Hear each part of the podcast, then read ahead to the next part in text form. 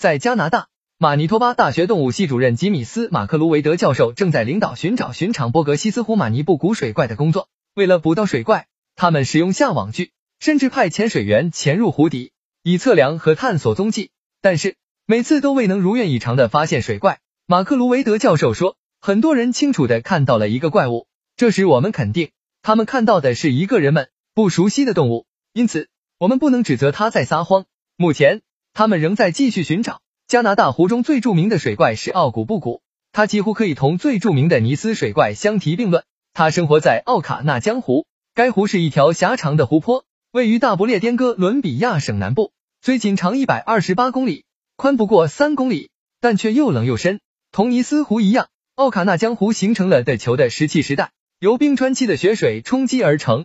湖岸上住满了居民，湖岸不远，一条公路伸向远方，因此。居民们观看水怪则不需要付出特别的努力。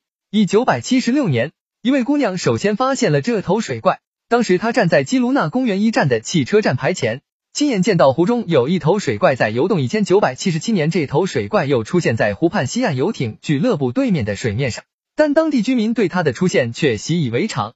部分人说，他们开着汽车沿湖岸旁的公路行驶时，经常见到水怪出现，但他们却不敢钻出汽车。特别是在寒冷的天气中，只敢隔着汽车玻璃向湖中窥看。其实奥古布古水怪很早就存在了，最早在这里居住的古印第安人曾发现过它，给它取了一个长长的名字，叫它哈哈艾特什。他们在湖畔居住，经常渡过湖去。渡湖时使用一种名叫卡努的小型舢板。每当渡湖时，他们总要带一只狗或一只鸡上船。在湖中，若水怪出现，距船很近，印第人便把船上的狗或鸡扔下湖去。以便保证自己能够平安无恙。此后，第一批定居者来到奥卡纳江湖畔，水怪的存在很快引起了他们的重视。七零年代的一天，一位名叫苏珊·爱丽丝的女人看到湖面上飘着一根树干，突然，这根树干开始活动了，蜜蜂逆流在湖中游动。自此以后，目击者便骤然多起来，络绎不绝，直至今天。一九七六年，一位名艾德法拉特希尔的人同女儿迪亚娜一起乘坐自己的汽艇游览奥卡纳江湖风光。船在湖面上行驶，突然他发现船头浮出一个奇怪的巨大身躯，挡住了船行进的水道。法拉特希尔说：“如果我未及时的停住船，船就会撞到这个怪物，或从它脊梁上压过去。因为船距水怪只有十米远，于是我赶忙操纵船从水怪身边绕了过去。当时法拉特希尔的船位于吉拉特堪湾距岸很近，于是他赶忙将船靠岸，去取照相机，并呼叫他的朋友加里萨拉法特尔前来协助。此后。”他们回到船上，船向湖心驶去。低此时，水怪叉出现了。法拉特希尔说：“这次我看到了水怪几乎整个身躯。我坚信水怪长二十米。我们大着胆子，尽量使船接近水怪，以便照相。船这这近了，水怪没有动，在距水怪已五米的地方，我拍下了第一张照片。我们对峙了一个小时，此后水怪潜入了水中二，但不久又浮出水面。这次距我们的船很近，我操纵着汽艇，紧紧的跟着水怪。”这样，水怪先后潜入和浮出水面达十多次，我则寻找机会拍摄子五张照片。此间，水怪有时在水面上盘坐一团，有时又停着不动，浮在水面上。但是，即使它盘在一起的时候，它的身长也至少有一两米。